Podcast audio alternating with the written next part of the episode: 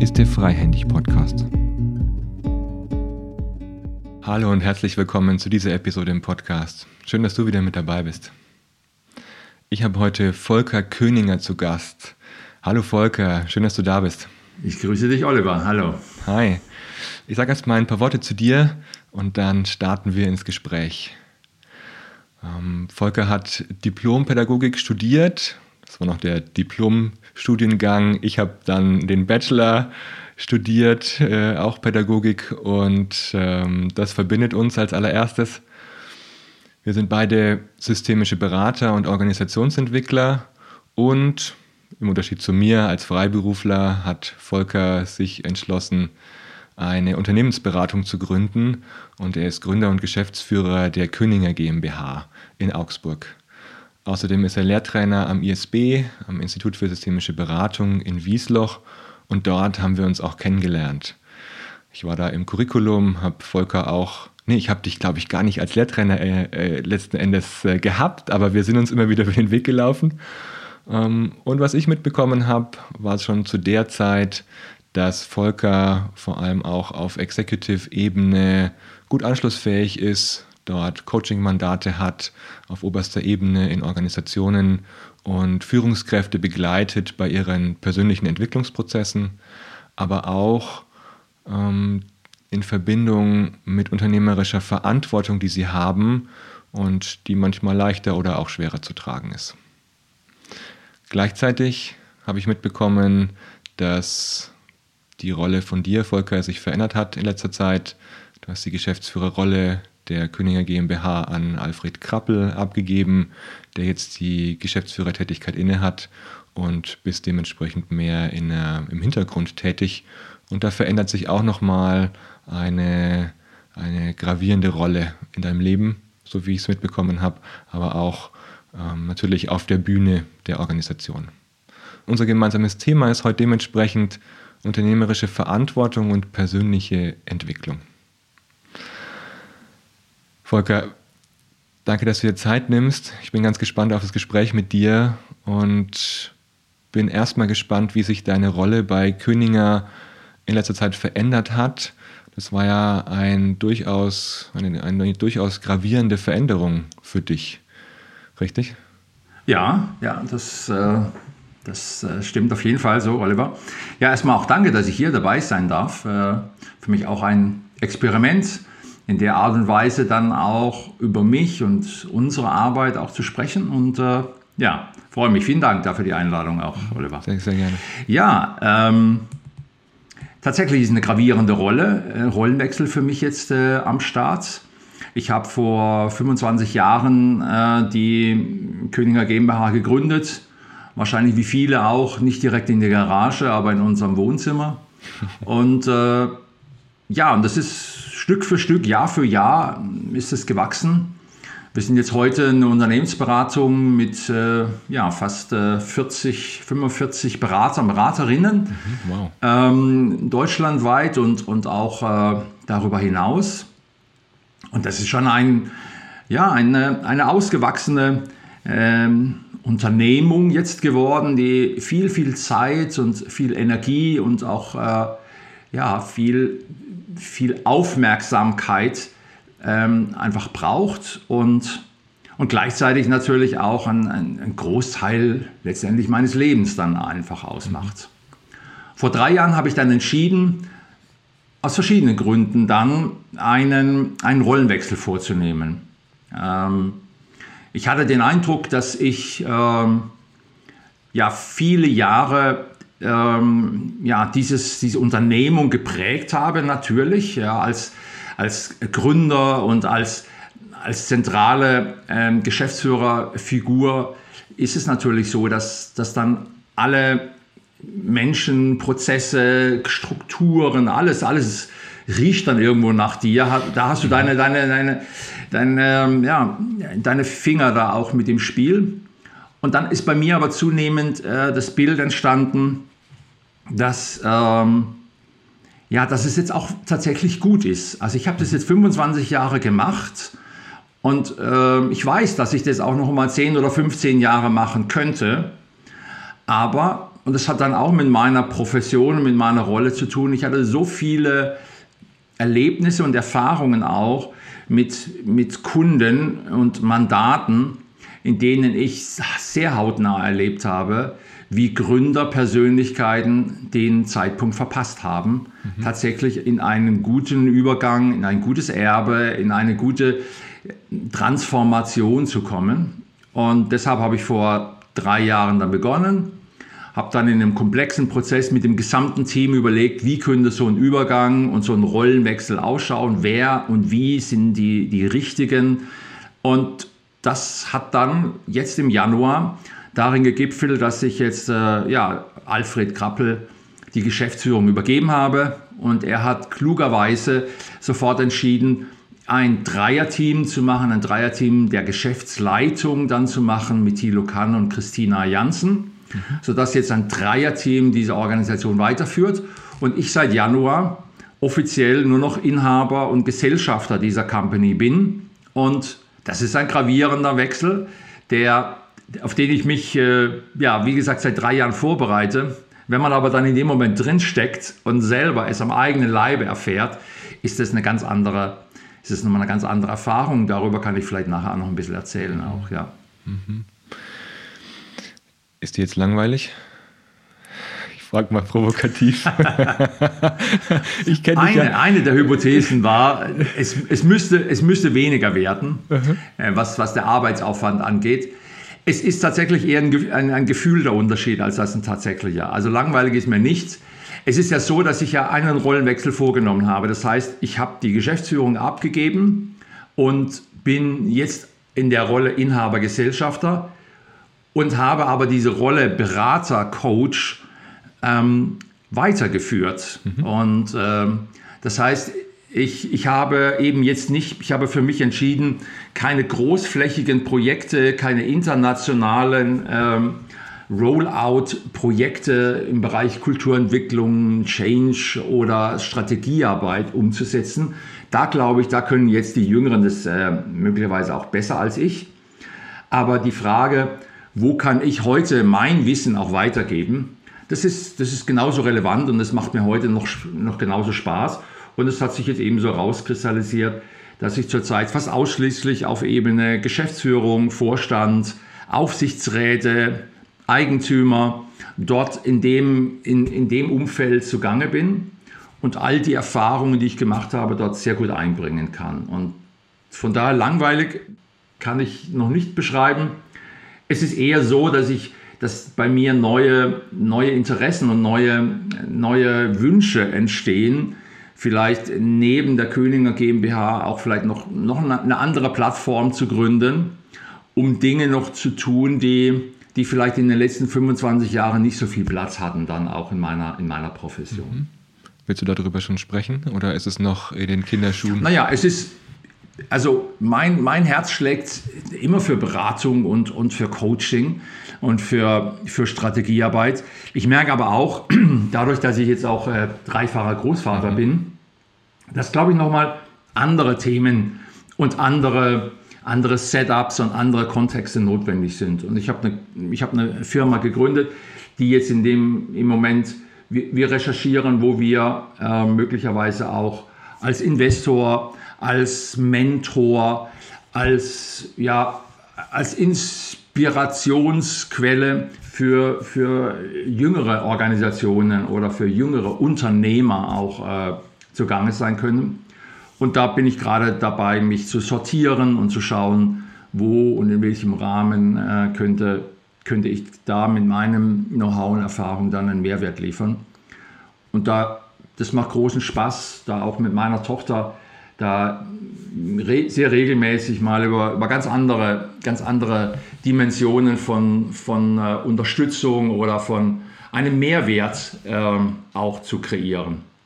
Ein tiefes Gefühl bei mir ist tatsächlich zu spüren, wie viel Glück und wie viel Unterstützung ich in meinem Leben hatte.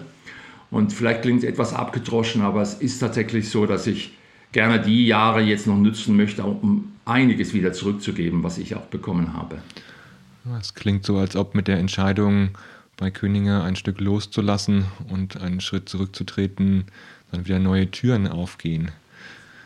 Ja, ja, das empfinde ich tatsächlich so, ja, das kann ich so beschreiben. Ich finde es spannend zu hören, was du mitbekommen hast bei den ähm, Führungskräften oder bei den Gründern, die nicht losgelassen haben. Was ist bei denen passiert, wenn ja. sie festhalten an ihrer Rolle oder man hört es ja manchmal noch, ähm, ich habe so den Herrn Wirth irgendwie vor Augen, der, der Schraubenkönig, der, der äh, ja bis in sein hohes Alter noch ähm, tätig ist ja. und zwar Tätigkeiten abgegeben hat, aber irgendwie, glaube ich, immer die Finger noch im Spiel hat und ja. nicht so richtig die Bühne freigibt. Ja. Das mag jetzt von außen ein Eindruck sein, ich mag auch falsch liegen, ja, ähm, gerade mit diesem Unternehmen, aber ähm, es gibt dann ja auch nochmal andere Beispiele. Ja. Was hast du erlebt und was ist dafür charakteristisch für dich, für so einen Prozess?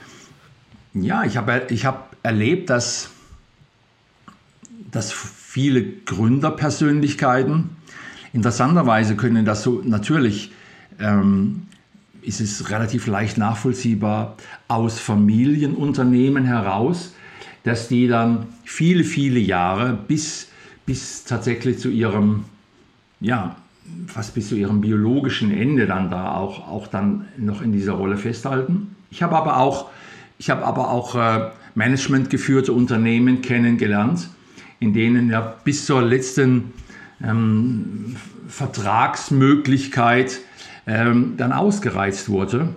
Und was ich halt erlebe dort ist, dass diese, ja, dass diese Versuchung ähm, über Status, über Reputation, über diese ganze Kompensation, über diese Titel, alles, was man mit, mit Karriere und Wertschätzung verbindet, dass es sehr eng eben mit dieser professionellen Rolle verbunden ist dann, ja. Und, und ich glaube, es gibt sowas nicht nur in der, in der Kunst, ich glaube, es gibt dann auch so im Management so eine, eine Art von Horror-Vakui. Also was passiert, wenn ich diese Rolle ablege? Welche Lücken entstehen dann? Was habe ich dann nicht mehr? Werde ich noch gesehen? Ähm, also das ist schon ein, spannender Moment, dann solche Menschen auch ähm, zu begleiten und, und viele Jahre auch so zu beobachten. Und ich glaube, dass da ähm, im Moment auch eine neue Generation gerade am Start ist, also die Generation der 40- und 50-jährigen Top-Manager, mit denen ich zurzeit zu tun habe. Nicht repräsentativ natürlich, aber aus meiner subjektiven Perspektive. Die stellen sich schon viel früher auch die Frage, wo bin ich tatsächlich noch wirksam und wo bin ich am, am Ende womöglich sogar der Flaschenhals und der Bremser der gesamten Organisation, weil zu glauben, die letzten 30 Jahre Erfolg, die ich mit, mit initiiert habe, die sind auch der Schlüssel für die nächsten 10 oder 30 Jahre. Das ist, glaube ich, ein Trugschluss. Ich kann das von mir selbst beschreiben in meiner eigenen Organisation, dass ich am Ende äh, in der Art und Weise, wie ich Akquise betrieben habe, irgendwann gemerkt habe, ich bin der Flaschenhals, weil sehr viel über mich ging und äh, über meine Person und über meine Kontakte, aber eine, eine eine große Organisation und ein Wachstumspfad auch zu beschreiben, egal wie der ausschauen mag, das kann nicht bedeuten, dass alles an einer Person und am Netzwerk einer Person hängt, sondern es muss viel breiter gefächert werden. Und ähm, das habe ich in meiner Organisation gelernt. Und die Komplexität in einem DAX-Unternehmen oder Mittelstandsunternehmen ist natürlich viel, viel höher. Das Prinzip ist aber dasselbe, dass am Ende nach meiner Erfahrung dann das Top-Management tatsächlich zu dem Bremser oder Verengungs, Verengungsmedium wird, was dann äh, tatsächlich äh, Wachstum, Innovation oder Kreativität dann auch angeht.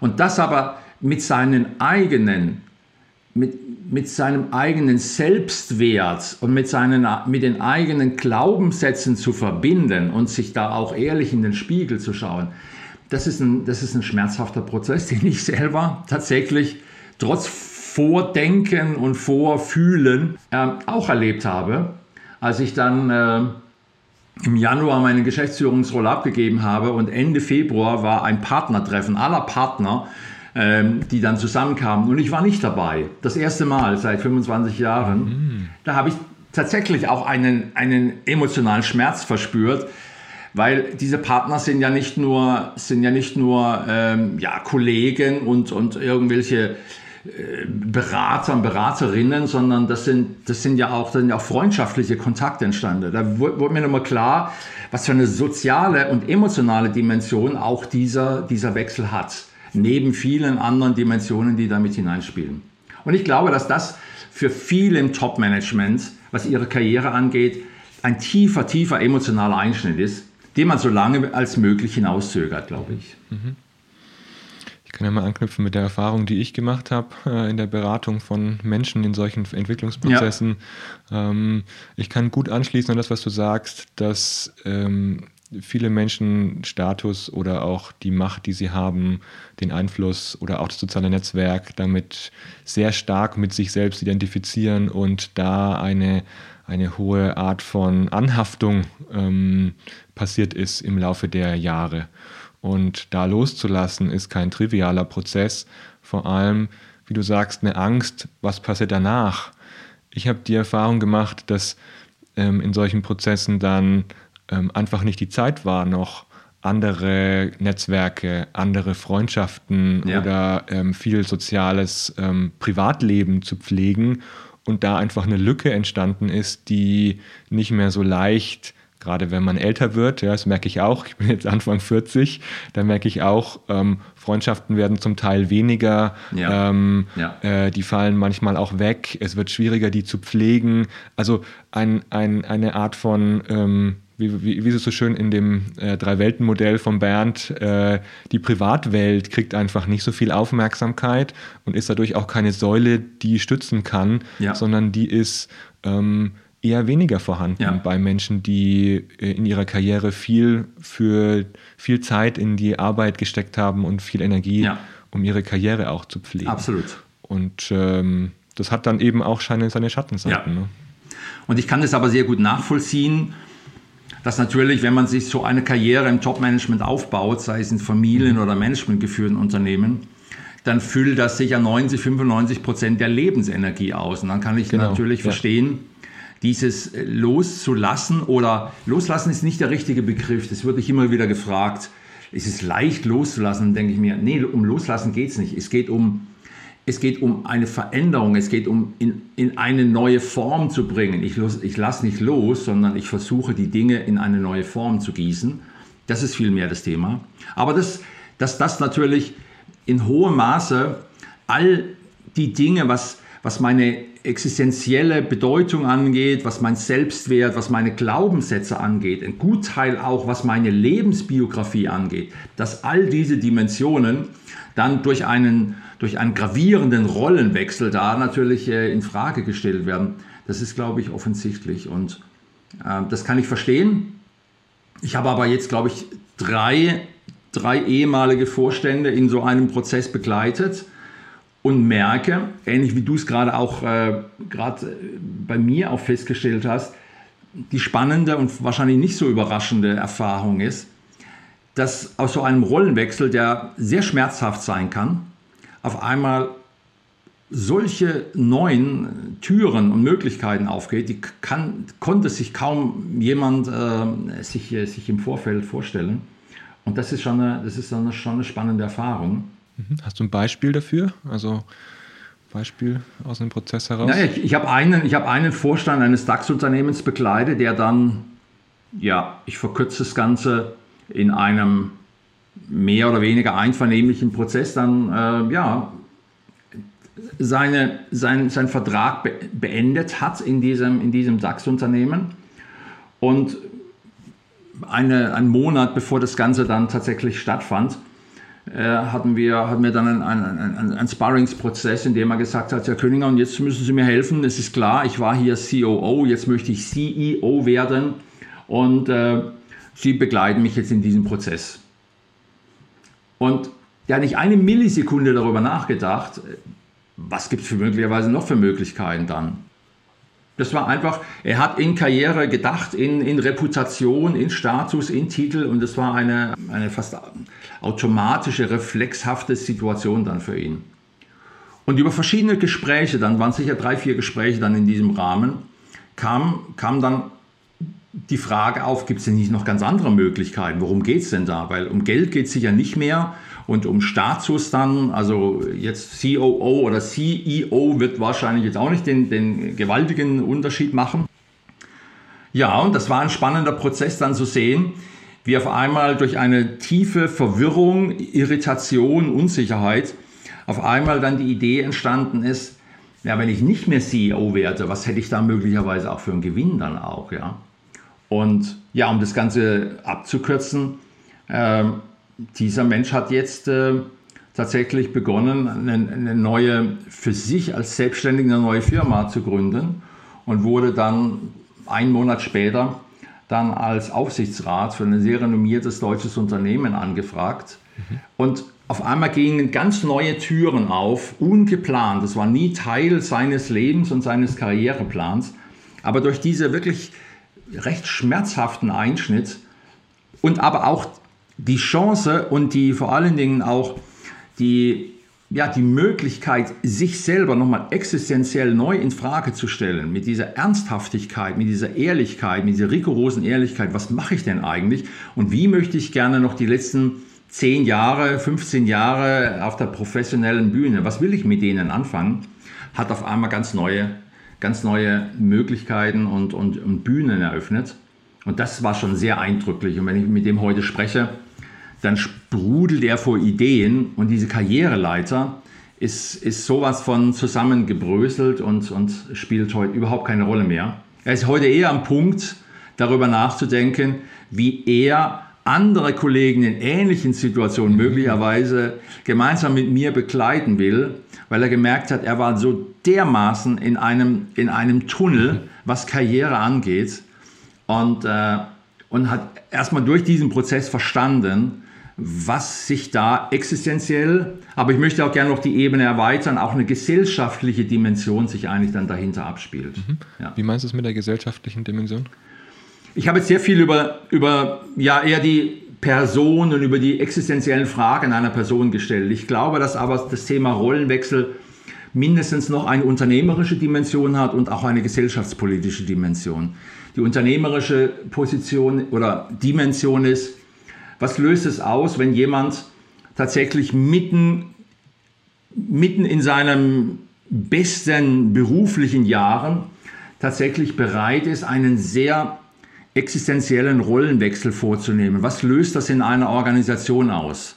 Also ich glaube, dass dieses Role Modeling, auch Dinge zu beenden, Sidestep zu organisieren oder auch mal von der Karriereleiter auch mal wieder herunterzugehen oder zu sagen, nein, ich möchte gerne hier nicht weiter nach vorne, ich möchte gerne mehr an einem Thema arbeiten und nicht auf der Karriereleiter arbeiten. Ich glaube, dass es in einer Organisation einen enormen Effekt hat in die Organisation hinein, wenn auf der obersten Ebene Modelle sichtbar werden mit, mit der Fragestellung, wie kann ich meinen welchen Beitrag kann ich heute machen und nicht nur die Frage, wie komme ich ganz schnell möglichst nach oben und kann noch mehr verdienen und habe noch mehr Reputation. Das ist, glaube ich, die unternehmerische Dimension. Die gesellschaftliche Dimension ist, glaube ich, dass gerade im Top-Management diese, diese Mythen von ich bin der Held, ich bin der Macher, mhm. vor allen Dingen auch diese männliche Dimension von äh, ich stehe ganz oben und habe hab alles im Griff, ja, ähm, diese, diese Kontroll, dieser Kontrollmythos auch, dass so mit einem Rollenwechsel ähm, auch gesellschaftspolitisch ein, ein Wandel herbeigeführt werden kann oder ein Impuls gesetzt werden kann, wie muss berufliche, professionelle Entwicklung in Zukunft ausschauen. Und das kann nicht die Karriereleiter sein, die du vorhin angesprochen hast, sondern eher die Frage, was sind eigentlich äh, ja, planetarische, was sind gesellschaftliche Fragestellungen und an welchem Platz kann ich da meinen Beitrag leisten dann. Ja? Und ich glaube, gerade diese, dieser Männermythos von Kontrolle, von Macht, von Geld, von, äh, von, von Überzeugung, ist auch Teil dieser, dieser Storyline von, welche Rollenwechsel müssen heute viel flüssiger und viel ähm, bewusster durchgeführt werden, als der einzige Blick, der dann irgendwie nach oben gilt. Das hat was für mich auch mit Demo zu tun, dass, die, dass man eine Rolle einnimmt, in der man wirken kann, aber ja. die Rolle ist man nicht selbst. Also natürlich ja. wirkt man durch die Rolle hindurch und hat eine gewisse Wirkungskraft, die, wie du sagst, ja auch immer wieder hinterfragt werden kann genau. oder man hinterfragen müsste an solchen gravierenden ähm, Lebenszyklen. Ähm, und gleichzeitig, ich finde, ich habe so ein Bild vor Augen gerade, dass eigentlich, wenn wir unsere Rollen und unsere äh, Leben hier so egoistisch denken, dann ist es klar, dass mit dem Klimawandel ähm, die Erde oder der, die Ausbeutung der Erde immer weiter zunimmt. Ähm, und wenn wir uns aber verstehen, dass wir äh, eine Rolle in Demut ausüben und äh, diese Rolle ja, mit, mit der besten Wirkungskraft, die wir eben haben, ähm, versehen können, dann müssten wir die immer wieder hinterfragen. Ja, und zwar ja. noch öfter als bisher. Und ja. immer wieder öfter ist die Wirkungskraft gerade vorhanden? Habe ich die Kraft auch? Hat er auch was mit persönlichen Grenzen zum Teil zu tun? Oder ist meine Kraft in einer ganz anderen Konstellation, in einem ganz anderen Setting dann eine ganz andere und vielleicht noch höher ähm, oder stimmiger? Ähm, je nachdem, wie man es wie man's einkategorisiert. Genau. Kann ich nur zustimmen, Oliver. Und ich glaube, dass jeder, der der im Top-Management sich bewegt, eine lange Story von, von Getriebensein, mhm. von äh, Schmerzensgeld auch berichten kann, neben all den, den Gewinnen und all den, auch dem Glück und dem Geschenk, was man natürlich dann auch in so einer Position haben kann. Aber die andere Seite gehört eben auch mit dazu. Und ich glaube, dass es viel, viel äh, ein, ein flüssigeres Installieren und, und auch Arbeiten braucht, in welcher Lebensphase, an welchem Platz kann ich den, den meisten Beitrag liefern mhm. und nicht eben nur diese klassischen, diese klassischen Muster von, äh, was ist in der Gesellschaft äh, angesehen, was hat eine hohe Reputation, wodurch bekomme ich am meisten äh, Zuschreibungen und so weiter. Ich glaube, es ist eher die Frage, wie muss Profession und Organisation einen, einen gesellschaftlichen Mehrwert liefern und nicht, wie ist ausschließlich das Thema der, der Selbstverwirklichung, aber oft auch einer unbewussten, einer wenig bewussten Selbstverwirklichung über Karriere dann äh, zu gestalten dann. Mir hat auch einer der, der, der Kunden sagte mir dann auch, what's, what's about life after being successful? Das fand ich irgendwie eine interessante Formulierung. Life after being successful. Also weil Success, dieser Erfolg hat für ihn so eine hohe Bedeutung gehabt in jeder Hinsicht. Und dann so dieses Life After. Gibt es ein Leben danach dann, ja? Und, äh, und das war eine interessante Diskussion zu verstehen und, und ihn dabei auch zu begleiten. Und das ist genau, was du sagst, das ist ein, De ein Prozess über Demut. Wie kann er all und Sie, wie können Sie all diese Erfahrungen und Erlebnisse nochmal in eine andere Form, mit anderen Menschen, in, einen, in, einen anderen, in einem anderen Kontext dann laden, als jetzt ausschließlich äh, sich äh, auf diese Karriereaspekte äh, dann zu konzentrieren. Und das fand ich, fand ich eine sehr, sehr eindrückliche Formulierung dann, ja. Mhm. Ja. Ja, und hat ja auch was von einem Sterbeprozess um es mal so deutlich zu sagen, wenn er schon von ja. Afterlife spricht, also genau. äh, äh das Leben nach der äh, Karriere, dann hat es ja auch was von einem kleinen Tod, ja. der dann übergeht in einen neuen Werdeprozess. Ja, oder positiv gesprochen, ich glaube, zu diesem Prozess gehört eben auch diese Begrenztheit des Lebens äh, dazu, also sich zu, zu verstehen. Und das war übrigens auch eine der Erfahrungen, die ich gemacht habe, dass ich teilweise mit, mit 70- und 75-jährigen Vorstandsvorsitzenden dann noch äh, zu, gesprochen habe oder, oder äh, Geschäftsführern, die nach meiner Einschätzung äh, zu wenig, zu selten sich die Frage stellen, ja, was, was ist noch, was ist tatsächlich mein, mein Mehrwert? Was, was will ich die letzten, die letzten Jahre machen? Und manchmal kommt halt, kommen dann so Sprüche raus, die, die lauten dann, ja, ich werde auf dem Sattel sterben zum Beispiel. Oder, oder sie werden mich dann irgendwie, sie werden mich natürlich dann irgendwie horizontal aus dieser Firma heraustragen dann. Das ist, das ist witzig, ironisch, sarkastisch gemeint, aber da ist eben auch noch ein Kern, eine Kernwahrheit dahinter. Und ich glaube, das gilt es auch noch einmal zu hinterfragen, ob das dann wirklich der Mehrwert ist, den wir als Gesellschaft oder auch deren Familie oder ob es dann tatsächlich auch ein, tatsächlich ein Mehrwert für die Organisation darstellt. Ich glaube, viele stehen dann am Ende der Organisation eher im Wege, als dass sie dann noch ihren, ähm, einen sinnvollen Beitrag liefern. Mhm. Ja. Ich denke da gerade an die unterschiedlichen Generationen, die wir hier in Deutschland gerade vertreten haben. Ähm, die 75-Jährigen, die du ansprichst, es ist ja so meine, meine Elterngeneration, da ähm, es sind ja ist eigentlich die Nachkriegsgeneration, die, wie ich zumindest wahrnehme, ich weiß nicht, ich stecke nicht in deren Schuhen, ich habe es nicht erlebt, ja, zumindest, ich kann es nur von außen sagen, aber die äh, sehr stark an ihren Rollen ihre, ihren Selbstwert und ihre Identifikation festgemacht haben. Und nach und nach mit weiteren Generationen habe ich das Gefühl, dass dieses Rollenthema gar nicht mehr so groß ist, sondern die jüngeren Generationen viel mehr äh, ihren Selbstwert aus sich selbst heraus generieren und damit auch manchmal selbstbewusster auftreten in Situationen, in denen die Älteren dann sagen, oh, das hätte ich mich früher aber nicht getraut. Ja, ja. Das ist aber etwas, was ähm, unsere Generation sich nicht zugetraut hätte. So kommt dann vielleicht auch noch mal ein bisschen ein Aufrütteln genau. ähm, in der Generationenfrage genau. zustande. Und die andere Seite ist, dass natürlich auf, auf der einen Seite glaube ich, dass, dass man dann ab einem gewissen Punkt sich fragen muss, was ist tatsächlich noch mein Mehrwert? Man muss aber auch genauso mhm. natürlich diese, diese Leistung und auch diese, diese Kompetenz auch würdigen. Total. Was, was, ja. haben, was haben diese Menschen dann auch geschaffen? Ja, und ja. das ist, ich glaube, gerade, gerade im Top-Management ähm, ist es eine sehr komplexe, aufreibende ja, Arbeit. Und ich, ich, wir brauchen in Zukunft wirklich viel Unternehmer, noch mehr unternehmerisch denkende, gestaltende Menschen, die sich dann auch zutrauen, mit anderen Menschen solche Ergebnisse zu erreichen. Aber ich glaube, es braucht dann eben tatsächlich noch andere, andere Generationen, es braucht andere Impulse, es braucht eine andere Kompetenz dann auch. Und ich glaube, wie gesagt, es geht eher um diese, diese Verflüssigung ähm, von, von an welchem Platz kann ich meinen Mehrwert, meinen Beitrag leisten und wer muss eigentlich jetzt äh, tatsächlich auch in eine, in eine gestaltende Rolle hinein und wo kann ich dann einen Mehrwert liefern. Du hast es als Beispiel, du hast ja diesen Begriff der Demut ja nochmal genannt dann, ja.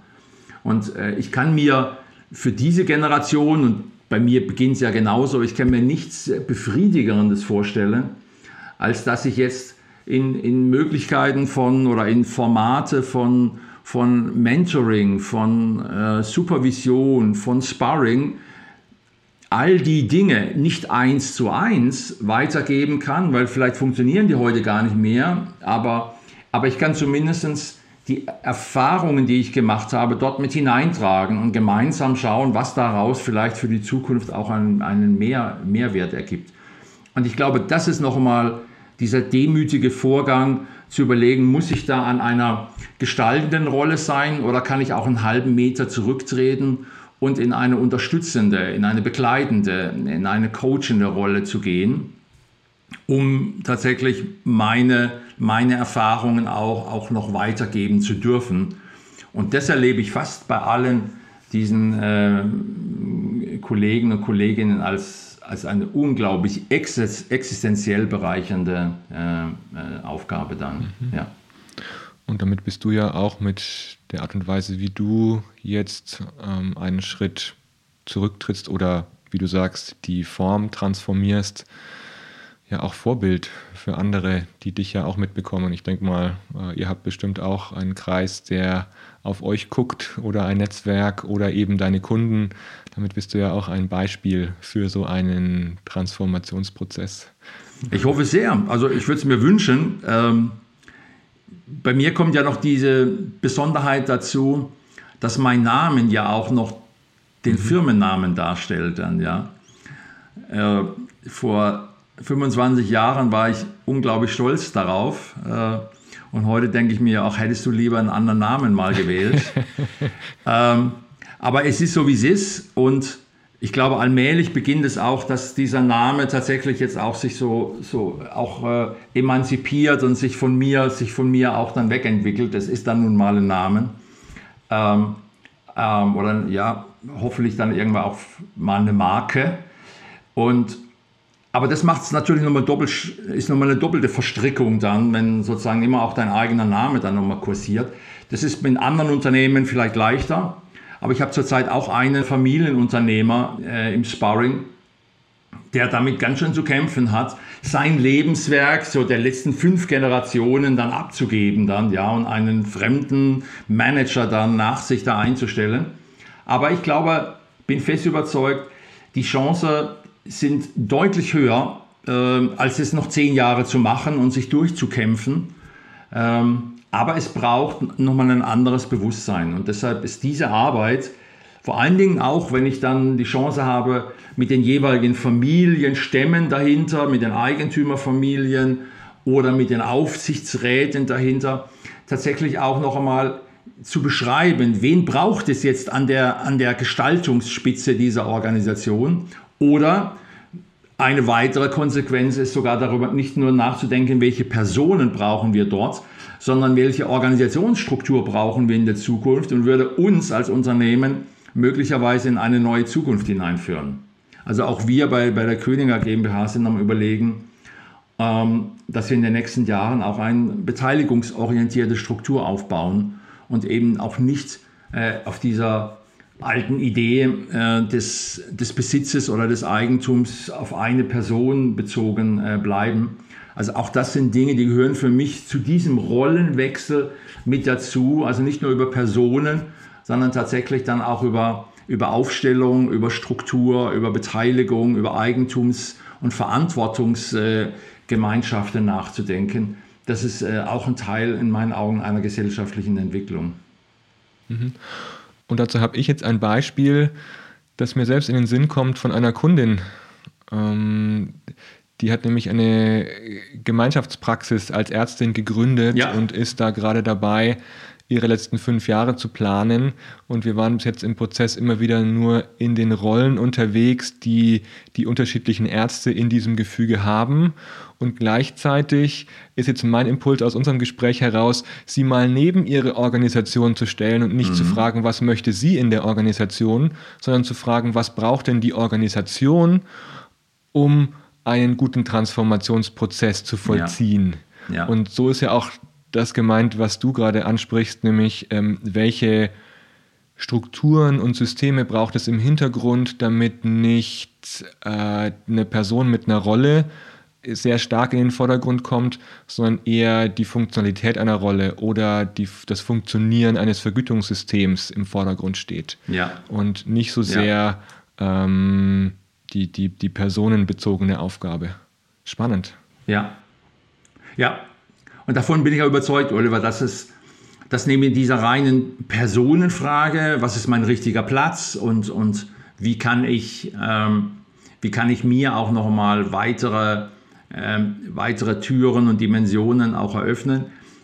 Ich merke immer mehr, wie eben diese, diese gesellschaftliche Fragestellung, nicht nur der Selbstverwirklichung, sondern der, die Fragestellung, wo können wir unseren Beitrag und unseren Dienst leisten, ähm, in, in, in, uns, was unseren gesellschaftlichen Platz angeht, dass es immer eine größere Rolle spielt.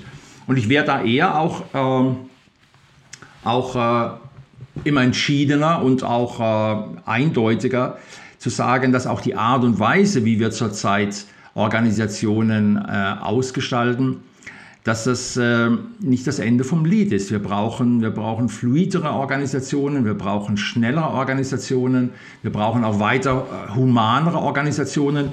Und das war, womit wir gestartet sind, dieser Rollenwechsel, das sind ja im Regelfall die starken, die sichtbaren, die präsenten Figuren. Und die haben für mich nochmal eine doppelte Verantwortung, sich zu, sich zu fragen, ist das, was wir als Unternehmenszweck, als Ziel, als Struktur und als Prozess haben, ist das, liefern wir wirklich einen Mehrwert für das, was es eigentlich die Zukunft braucht. Ich sehe da, ich sehe da eine, eine immense Veränderungspotenzial auch und spüre auch in der, in der zurückliegenden äh, Generationen einen hohen Druck und auch eine große Lust, da mitzugestalten. Und das ist das, was ich glaube und hoffe, ähm, jetzt so in, in, meinen, in, in meinem äh, letzten beruflichen Phase, da noch, da noch ein Stück weit äh, beitragen zu können dann. Also mit den Menschen, auch mit diesen starken Figuren, mit diesen Gestalterpersönlichkeiten dann tatsächlich zu fragen, nicht nur, wo geht deine persönliche und existenzielle Reise hin, sondern was hast du für Möglichkeiten mit deiner Kompetenz, mit ihrer, mit ihrer Unterstützung dann am Unternehmen, äh, an, an den Systemen und Prozessen dann mitzugestalten. Beispiel, wenn ich da.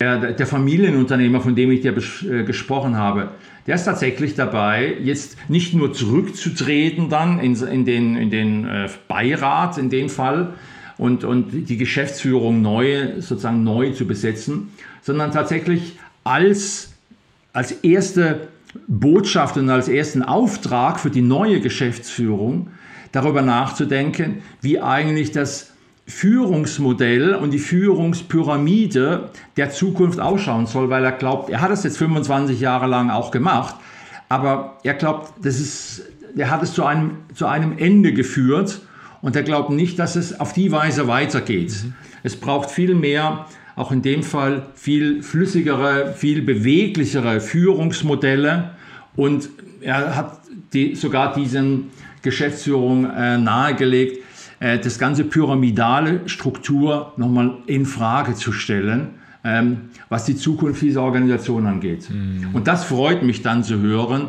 wenn jemand da einen Rollenwechsel vollführt und aber noch seine Impulse, seine Erfahrungen und seinen Mehrwert reinwirft, zu sagen, nicht nur ich muss mich verändern und habe mich verändert, sondern was heißt das dann auch für, für die Menschen, für die ich viele Jahre Verantwortung hatte und aber auch, was kann ich hier gesellschaftlich noch für einen Beitrag leisten. Mhm. Das macht mich sehr, macht mich sehr zufrieden, ja.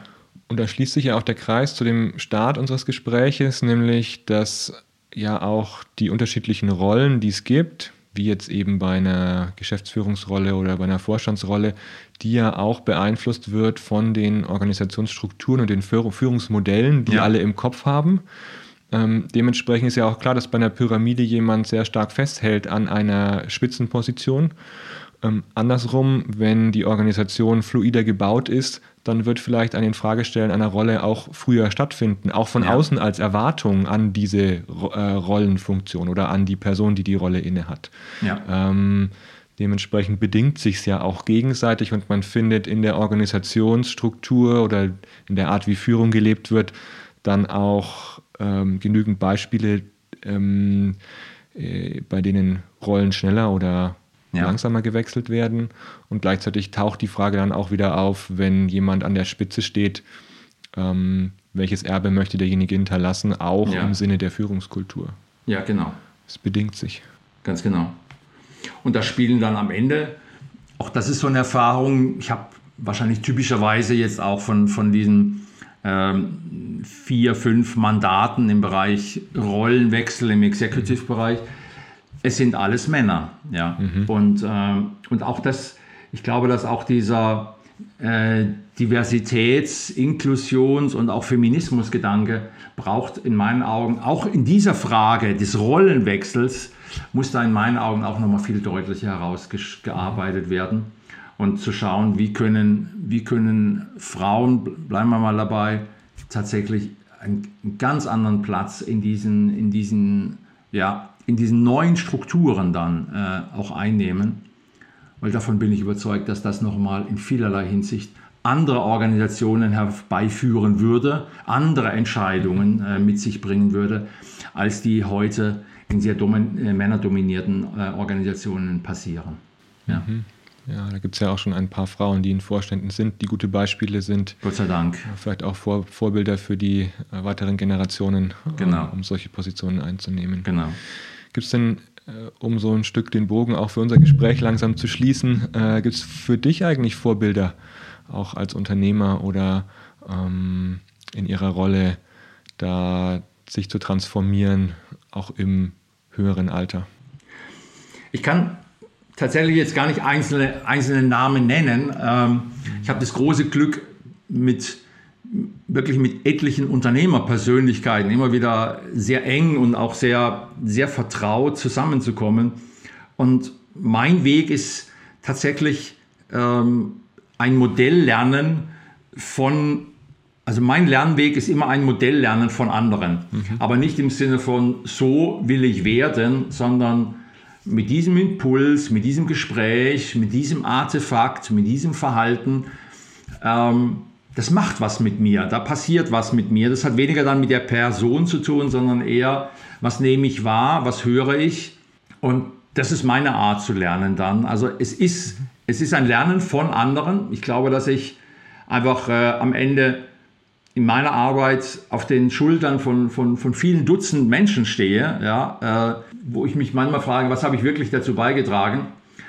Und mein Lernprozess ist tatsächlich eher dann, sie in der Arbeit zu, zu beobachten, ähm, die Haltungen zu verstehen, auch die, die Dringlichkeit, die Dringlichkeit der Veränderung tatsächlich wahrzunehmen und dann mir meine eigene Sinnfrage für mich und meine Familie und für, meine, für mein berufliches Umfeld neu zu stellen. Also es gibt nicht die eine Person, es ist eher das Beobachten, das in Kontakt gehen, das, äh, äh, das Nachvollziehen, aber auch immer dieses, es muss dann am Ende auch für mich eine Stimmigkeit ergeben, weil Modell jetzt in meinem Alter, also das Modell gibt es da nicht, nein, das kann ich nicht beschreiben, genau. Mhm. Okay. Ich glaube, es ist schon durchgeklungen, wie du deine Haltung selbst wahrnimmst, auch in deinem eigenen Transformationsprozess. Aber jetzt zum Abschluss unseres Gespräches, was wäre deine Botschaft für all die, die in so einer Rollentransformation stecken? Ja. Deine prägnante Botschaft, was möchtest du ihnen zurufen? Ja, ich glaube, es, für mich sind es eigentlich so zwei Stichworte, die ich gerne zurufen möchte. Das eine ist, ähm, eine ehrliche Bestandsaufnahme, mhm. also sehr ehrlich, auch, auch streng ehrlich mit sich zu sein, wo, wo kann ich noch Dinge, Menschen und Themen bewegen und wo stehe ich möglicherweise aber auch der, der Veränderung im Wege. Das ist für mich der eine Teil. Und der andere Teil, ich glaube, dass jeder von uns eine Musik in sich trägt. Mhm. Ähm, und ich glaube, dass es darum geht, mehr diese eigene Musik äh, nochmal zu hören und, und dann äh, den Blick nach vorne zu richten und nicht auf diesen Lärm von außen äh, und auf diese Gespräche und Impulse und Schubser. Ich glaube, für ein, in einem Rollenwechsel ist erstmal wichtig, immer wieder auch Nein zu sagen, nicht, nicht zu schnell Ja zu sagen auf diese Einladung oder auf jedes Angebot oder das wäre nochmal eine spannende Aufgabe, das wäre ein tolles Projekt und das wäre ein fantastisches Unternehmen. Ich glaube, mein, meine Empfehlung wäre da eher eine sehr nüchterne, ehrliche Bestandsaufnahme und dann die eigene Musik in, in sich nochmal zu hören, was noch mal, was noch, welche noch gespielt werden sollte. Und dann glaube ich, dass, und, und die, die ist da, das weiß ich, äh, und die Musik klingt oft ganz anders als das, was die Menschen dann äh, ja, 20 Stunden am Tag machen. Und äh, das, glaube ich, wäre ein Weg. Und es geht immer nur, nach meiner Erfahrung, es geht immer nur auch äh, im Dialog. Es gibt, diese Prozesse sind für sich im Kämmerchen nicht zu bewerkstelligen. Seien sie schmerzhaft oder seien sie auch beglückend, aber das geht nur im Dialog und dann, äh, dann ist es machbar. Und das ist ja auch das, was wir im Coaching tun. Und ähm, das ist das, was, wenn ein schöner Prozess passiert, dann kommt die Musik der Personen auch noch lauter zum Klingen und ja, sie genau. hören sie wieder. Manche hören sie ja dann manchmal zum ersten Mal, manchmal äh, mal wieder und manchmal ja. dann muss man ihnen einfach die Möglichkeit geben, die Musik wieder lauter drehen zu können. Ähm, ganz genau. Das sind ja ganz unterschiedliche äh, Voraussetzungen, unter denen Menschen dann äh, stehen. Genau. Manchmal Bild. müssen sie über den, über den Tinnitus hinaus müssen dann wieder gehört werden dann. Aber das ist so tatsächlich. Der Tinnitus ist dann oft dann so diese, diese Stimme, die alles überlagert. Und dahinter, dahinter gibt es aber diese Stimme. Und die Leute wissen ganz genau und ahnen sehr wohl, was dann äh, noch an, ja, an Musik und an Bewegung und an Tanz möglich ist. Aber sie ist oft leise oder wie du sagst, manchmal schon über Jahre, Jahrzehnte nicht mehr gehört. Und das ist aber dann auch ein schöner Prozess. Wenn die Stimme rauskommt und die Stimme und die, die Musik gehört wird, dann, äh, dann, äh, verändern sich, dann verändern sich die Rollen und dann verändern sich äh, die, äh, die Plätze. Und das ist eine sehr schöne Arbeit auch, ja. Vielen Dank, Volker Danke für deine Einblicke sowohl in dein eigenes Unternehmen als auch in deine Arbeit mit Top-Unternehmern ähm, oder Executives. Ich wünsche dir, dass du deine eigene Melodie ähm, laut hören kannst in den nächsten Jahren. Und äh, ich bin gespannt, was sich noch für Türen für dich ähm, aufmachen und äh, welche aufgehen. Danke fürs Gespräch. Danke dir. Vielen Dank, Oliver. Hat mir Spaß gemacht, auch sich selbst dann nochmal zu reflektieren auf diesem Wege auch. Und äh, ja, bin gespannt, was, äh, was das vielleicht für andere auch ähm, äh, ein, Impuls bedeutet. Bin gespannt. Alles Gute, vielen Dank, Oliver. Danke. Ciao, Volker.